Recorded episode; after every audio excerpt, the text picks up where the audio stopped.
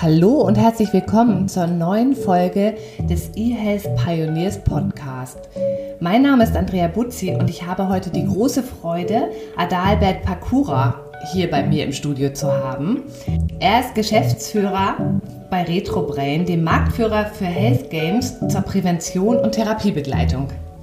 Hallo Herr Pakura, schön Sie bei uns zu haben. Ich freue mich sehr, hier sein zu dürfen. Hallo. Ich habe gleich eine Frage, die mir total auf den Nägeln brennt. Ich habe im Fernsehen in der ARD einen ganz spannenden Bericht gesehen über euer Produkt, die Bimoro Box.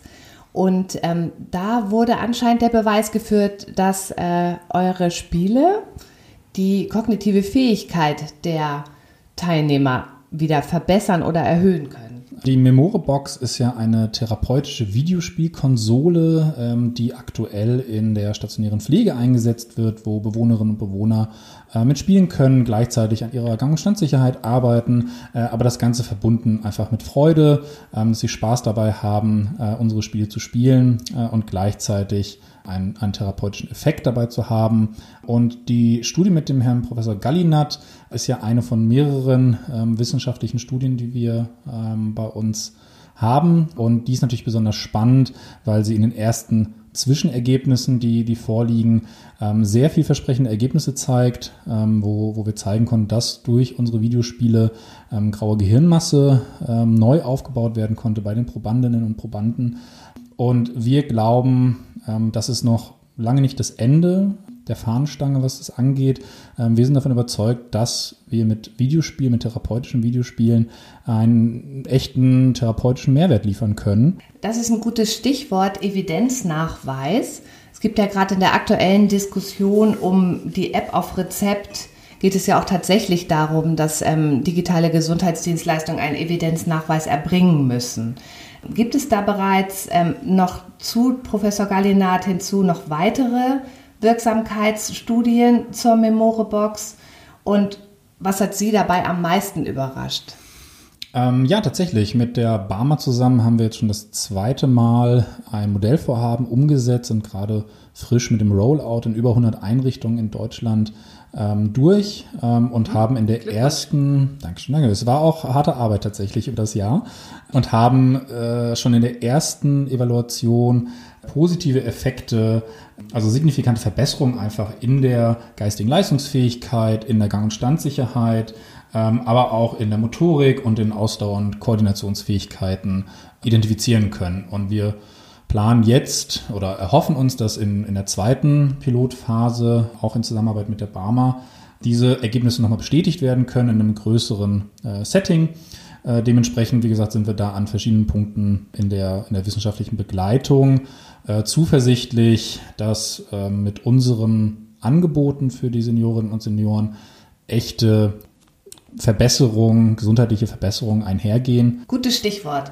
Ursprünglich äh, ist es tatsächlich ja eher so dieses Zocken für Senioren, ähm, was in den Medien natürlich eine große Resonanz bekommen habt. Ihr seid ja tatsächlich jetzt auf dem Weg zu beweisen, dass Health Games auch die kognitive Leistungsfähigkeit ähm, der Menschen verbessern können. Das ist ja schon ein sehr starkes äh, Argument. Was habt ihr für Pläne für 2020? Wollt ihr weitere Produkte auf den Markt bringen, neue Zielgruppen erschließen? Kann, können Sie uns dazu was sagen? Aber klar, tatsächlich, vielleicht vorab nochmal, möchten wir uns doch wirklich abgrenzen von mhm. üblichen Videospielen, die, die man möglicherweise mit der Memorobox vergleichen könnte, die eben nicht mit dem wissenschaftlichen Anspruch, mit den äh, Überlegungen mit, mit Wissenschaftlerinnen und Wissenschaftlern zusammen entwickelt wurde, ähm, sondern einfach nur sozusagen Spaß bringen. Und bei uns ist wirklich im Mittelpunkt, dass es wirklich therapeutisch nachweisbare Effekte gibt. Das heißt, ihr arbeitet bei der Konzeption eurer Computerspiele, also der Health Games, tatsächlich auch mit ähm, wissenschaftlichen Beratern zusammen und ähm, versucht, die Gehirnregionen zu triggern, die tatsächlich auch angesprochen werden müssen, um eine kognitive Leistungsfähigkeit auch tatsächlich zu erhöhen. Absolut. Also für uns ist eben nicht so, dass wir uns hinsetzen und, und, und einfach Videospiele entwickeln, so wie wir sie für, für richtig und, mhm. und, und spaßig Was vielleicht erachten. auch unterhaltsam wäre. Was ne? wir, das fürs Team auch, glaube ich, noch ein bisschen äh, entspannter wäre, aber tatsächlich ähm, haben wir immer den direkten Draht einerseits zu den ähm, Patientinnen und Patienten oder auch Bewohnerinnen in der, äh, in der Pflege, aber auch viel mit Wissenschaftlerinnen und Wissenschaftlern, Ärzten, Physiotherapeuten. Da haben wir ganz engen Kontakt. Das heißt, die Spiele werden eigentlich mit einer, mit dem, mit dem wissenschaftlichen Hintergrund entwickelt und nicht, weil wir sie irgendwie spaßig finden. Und das führt natürlich dazu, dass wir in der Zukunft genau auf diesem Pfad weitergehen, dass wir nicht nur unser Portfolio ausbauen an ähm, therapeutischen Spielen, sondern. Wie viele Spiele ähm, gibt es jetzt schon? Aktuell sechs mhm. in, der, in der Phase. Was ist das beliebteste? Äh, bei den Anwendern? Tatsächlich das Kegeln, weil viele äh, Bewohnerinnen und Bewohner in der Pflege sich zurückerinnern an ihre Zeit, wo sie auf die Kegelbahn konnten. Und wir haben teilweise ganze Gruppen, die die Turniere gegeneinander spielen im Kegeln und, äh, und, und viel Freude dabei haben.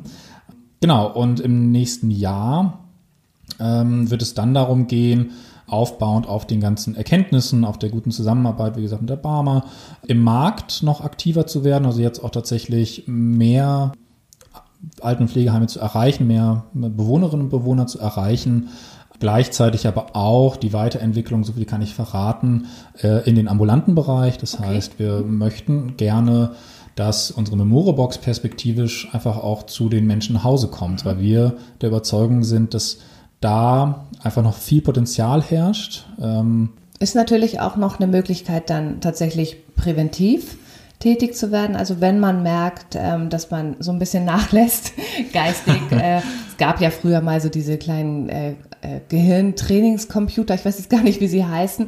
Damit wollt ihr euch ja nicht vergleichen, aber tatsächlich jetzt ein Mittel durch E-Health ähm, Innovation an der Hand zu haben, wo ältere Leute zu Hause den vielleicht ähm, Eintritt in ein Pflegeheim auch verzögern können? Genau, wir haben ja auch da nicht nur den Anspruch, mehr zu sein als diese einfachen äh, Gehirn. Den Namen haben wir auch schon vergessen. Den haben wir schon, ne? genau. Ja. Ähm, sondern wollen ja aktiv äh, Bewegungselemente und kognitive Elemente miteinander verbinden, wo wir wissen, dass das eigentlich den besten Effekt hat. Das muss zusammen. Also genau, das aus, aus unserer Sicht muss das genau, denken auf einem gewissen Niveau. Genau, bei uns gehört das zusammen äh, und wird nicht separat gesehen. Und in der Häuslichkeit ähm, glauben wir einfach, dass genau diese präventiven Effekte eintreten können. Ähm, wir wissen, dass einfach auch der politische Wille da ist, mehr zu Hause ähm, zu pflegen und weniger in die, in die stationäre Pflege direkt zu gehen. Ähm, und da glauben wir, dass wir dann guten Einstieg finden können, weil auch einfach tatsächlich die Nachfrage ähm, aktuell sehr, sehr groß ist. Ich glaube, ähm, es gibt sehr viel auch Anfragen bei Ihnen, ähm, dass tatsächlich Patienten für sich zu Hause oder Menschen zu Hause auch gerne ähm, solche Spiele spielen möchten, weil sie eben von Bekannten gehört haben, die es schon können. Genau, ähm, da haben wir, wie gesagt, sehr viel Nachfrage aktuell. Ähm, ein schönes Beispiel ist ein Mann, der für seine Großmutter eine Box unbedingt haben mhm. wollte und, und zu Weihnachten uns eine E-Mail schrieb, genau, äh, dass er seine Seele verkaufen würde, um an so eine Box zu kommen. Das fanden wir interessant äh, und wollen das natürlich entsprechend auch dann in die Tat umsetzen. Okay, RetroBrain ist ja ein schönes Beispiel für Social Entrepreneurship. Also tatsächlich mit einer Innovation, einer digitalen Innovation die Gesellschaft auch zu einem besseren zu wandeln. Ähm, natürlich muss aber auch Geld fließen. Wie habt ihr es geschafft, eure Partner zu gewinnen? Also Barmer haben wir schon genannt. Ich habe aber auch gehört, äh, einer der Investoren oder Unterstützer ist das Wacken Festival. Das ist natürlich besonders spannend. Ähm, Ein ganz bunter Blumenstrauß. Also äh, genau so ist es nämlich im, im Bereich Social Entrepreneurship sieht man immer wieder, dass auf der einen Seite ein sozialer Zweck verfolgt wird und genau den haben wir ja auch im Fokus. Wir möchten möglichst vielen Menschen dieses Angebot zur Verfügung stellen. Gleichzeitig müssen wir natürlich auch darauf achten, dass wir äh, nach, nach wirtschaftlichen Gesichtspunkten äh, agieren. Äh, am Ende des Tages sind wir auch nur ein normales Unternehmen. Ja, einer unserer äh, Gesellschafter ist tatsächlich der, der Gründer von Wacken Open Air. So viel kann man sagen. Wie alt? Weiß ich gerade gar nicht. Aber äh, ab und zu hört man den, den, den Witz aus dem Investorenkreis, dass man natürlich investiert, um für die eigene Zukunft sozusagen vorzubauen, äh, wird da eher humorvoll manchmal äh, erwähnt.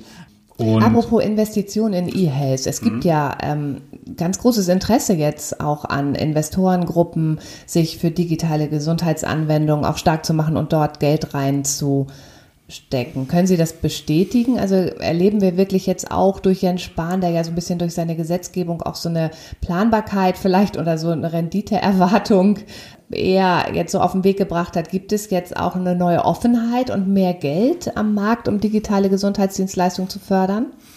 Tatsächlich werden jetzt Kranken, also gesetzliche Krankenkassen auch ermächtigt, über das DVG Investitionen in junge Unternehmen, in Startups zu tätigen. Ich glaube, da werden wir im nächsten Jahr einiges äh, an spannenden Entwicklungen sehen, was ja bisher nicht möglich war.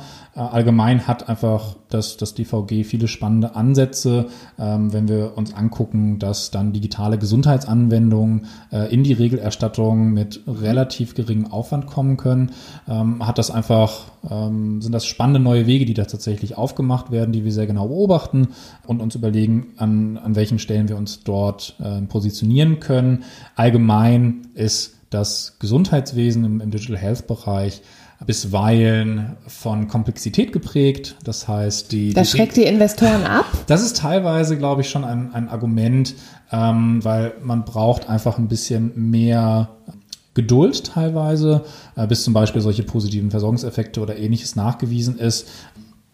Aber dann hat man natürlich ähm, sehr spannende Felder vor sich, ähm, sehr spannende Zielgruppen einfach auch, denen man mit den Produkten helfen kann. Äh, und der Digital Health Bereich, vor allem in Deutschland, ist einfach noch sehr wenig ausgeprägt. Also Vielversprechend. Da ist genau schön, genau, da ist äh, noch viel Potenzial nach oben, sagen wir es mal so. Und vor allem, wenn man da ähm, ganz, ganz vorne mit dabei sein möchte, ähm, muss man natürlich auch mit den ganzen Gesetzesänderungen, mit den ganzen Innovationen äh, mithalten und gucken, was hilft für das eigene Unternehmen eigentlich da am besten weiter, welchen Weg muss man da gehen, äh, um an die richtigen äh, Töpfe auch teilweise ranzukommen. Also Produktentwicklung ähm, anhand von Jens Spahn.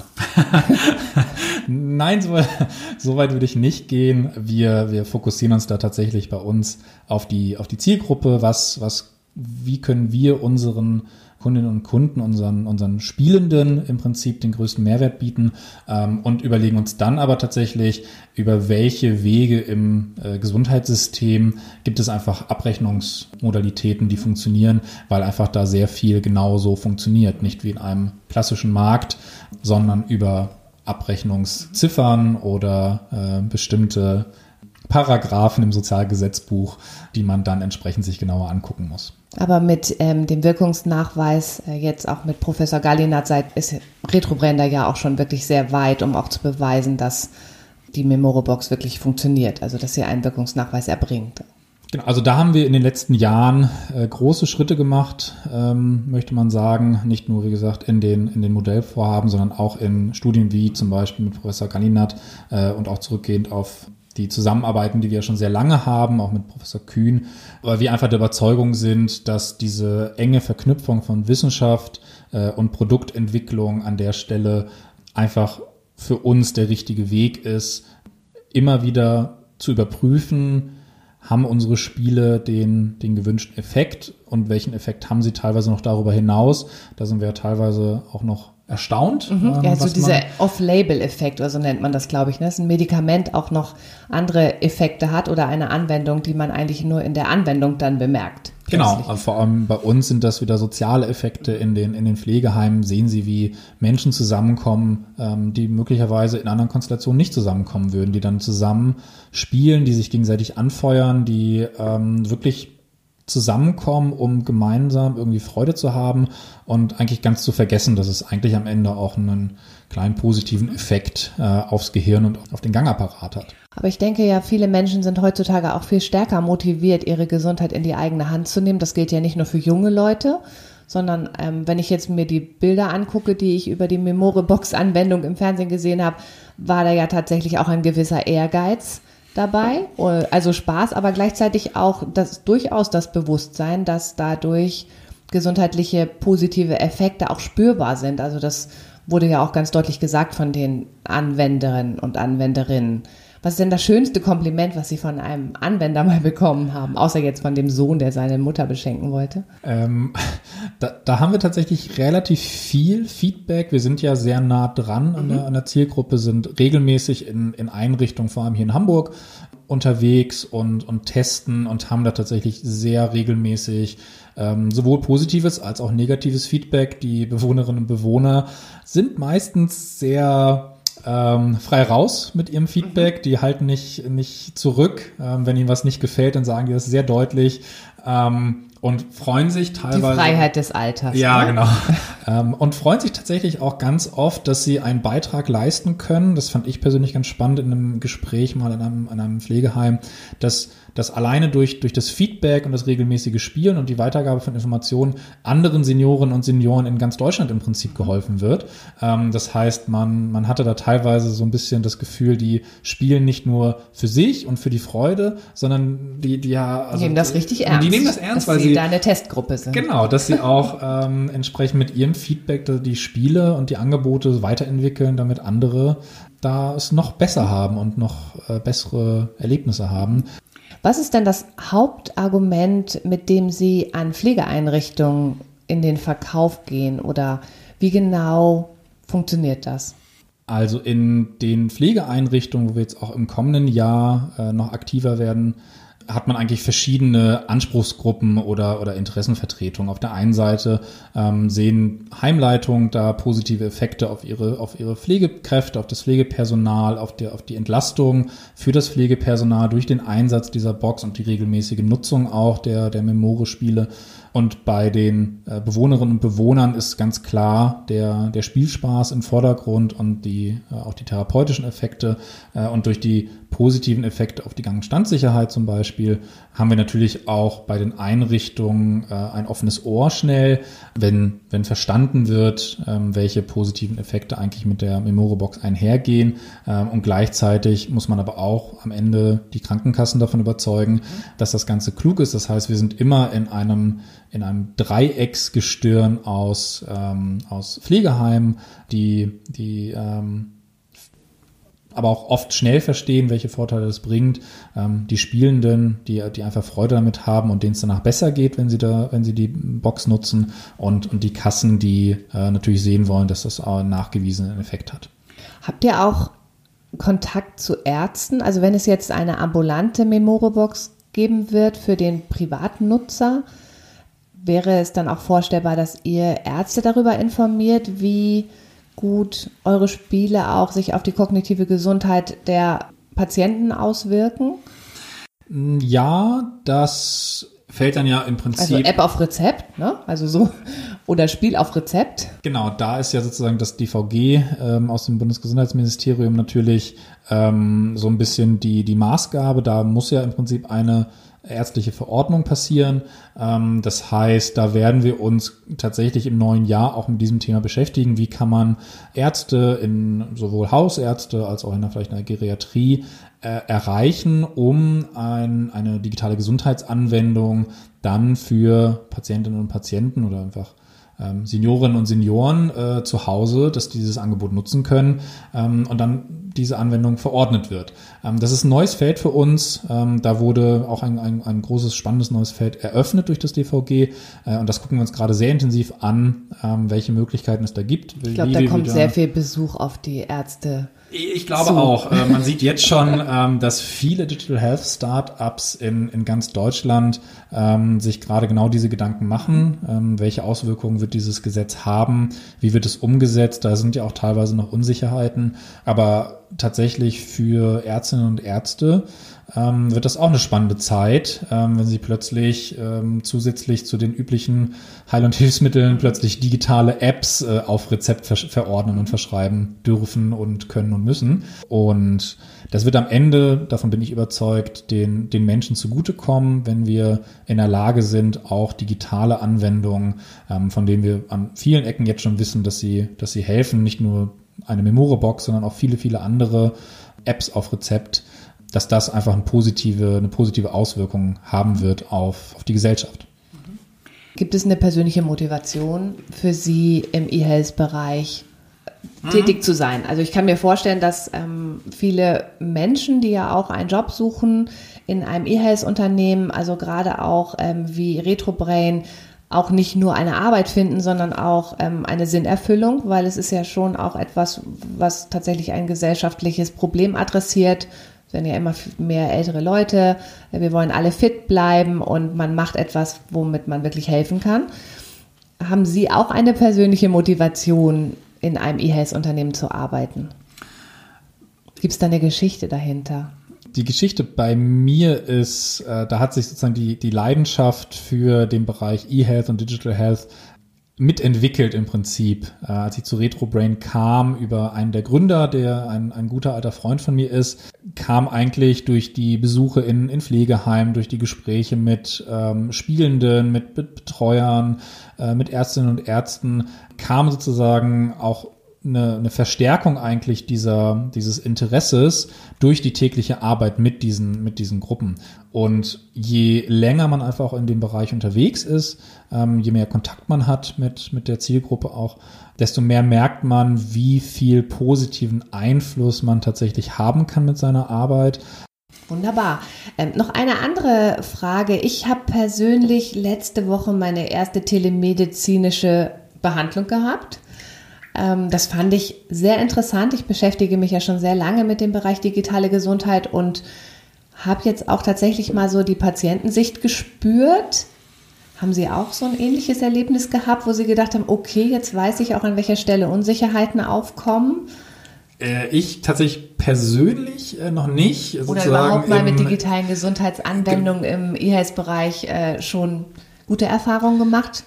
Tatsächlich im äh, Bereich Telemedizin bekommen wir das immer, immer häufiger mit. Ähm, also da ist nicht nur die, die Rückfrage von äh, Menschen, die unsere Box als solches toll finden, sondern aus verschiedensten Bereichen einfach ähm, das Interesse auch an uns getragen wird, dass das telemedizinische Anwendungen da möglicherweise ganz gut zusammenpassen würden mhm. mit einer Memore-Box. Wir wissen ja, dass in anderen Ländern, wo wir auch viele Gespräche führen, die Telemedizin deutlich weiter ist als in Deutschland. Da sind wir ja wirklich noch in den äh, Kinderschuhen. Es kommen jetzt aber auch einige ausländische Anbieter auf den deutschen da. Markt und die bringen den Proof of Concept mit. Also mhm. Also jetzt müssen wir uns mal ein bisschen beeilen. ja, da passiert einiges. Ähm, und genau, da gibt es ja schon die ersten, ähm, die ersten Anwendungen. Da wird es wirklich spannend zu sehen sein, auch im nächsten Jahr, wie, wie die ähm, Patienten das annehmen und, und damit umgehen, aber auch natürlich irgendwie Ärztinnen und Ärzte. Und wir genau beobachten diese Themen ähm, sehr aufmerksam. Wie können wir unser Angebot noch weiter ausbauen? Wie können wir vielleicht in solchen Bereichen Mehrwerte schaffen für unsere Kunden? Ähm, vor allem natürlich in der, in der Häuslichkeit ist das natürlich ein riesiges Thema, vermuten wir. Also ja, da passieren gerade ganz viele spannende Dinge. Ja, super. Vielen Dank, Herr Pakura. Das sind ja sehr vielversprechende Aussichten für das nächste Jahr. Wir bekommen das DVG langsam auf den Weg. es wird, es wird. Es, die Menschen, die das jetzt hören, können schon mal ihren Wunschzettel für Weihnachten 2020, äh, wenn sie noch ein Geschenk für ihre Eltern suchen, mhm. äh, vielleicht schon mal gleich irgendwie die ambulante Anwendung ähm, mit aufschreiben ähm, der Memore Box oder wie sie dann auch immer heißen mag. Mhm. Es war ähm, toll, mit Ihnen zu plaudern. Es ist immer wieder schön, auch ähm, Geschäftsführer von E-Health-Unternehmen ähm, zu hören, die sowohl mit Herz als auch mit Verstand und, und der Rechenmaschine dabei sind. Vielen Dank. Ja, ich freue mich auf äh, meinen nächsten Gast in 14 Tagen. Alle 14 Tage erscheint der eHealth Podcast, eHealth Pioneers, zu finden unter, unter anderem auf iTunes. Dort können Sie uns auch ähm, bewerten oder auch Nachrichten schicken. Vielen Dank ähm, für das heutige Gespräch jetzt erstmal, Herr Pakura. Ich habe zu danken, es war mir eine große Freude und ähm, freue mich auch auf die weiteren Episoden. Da höre ich gerne mal rein.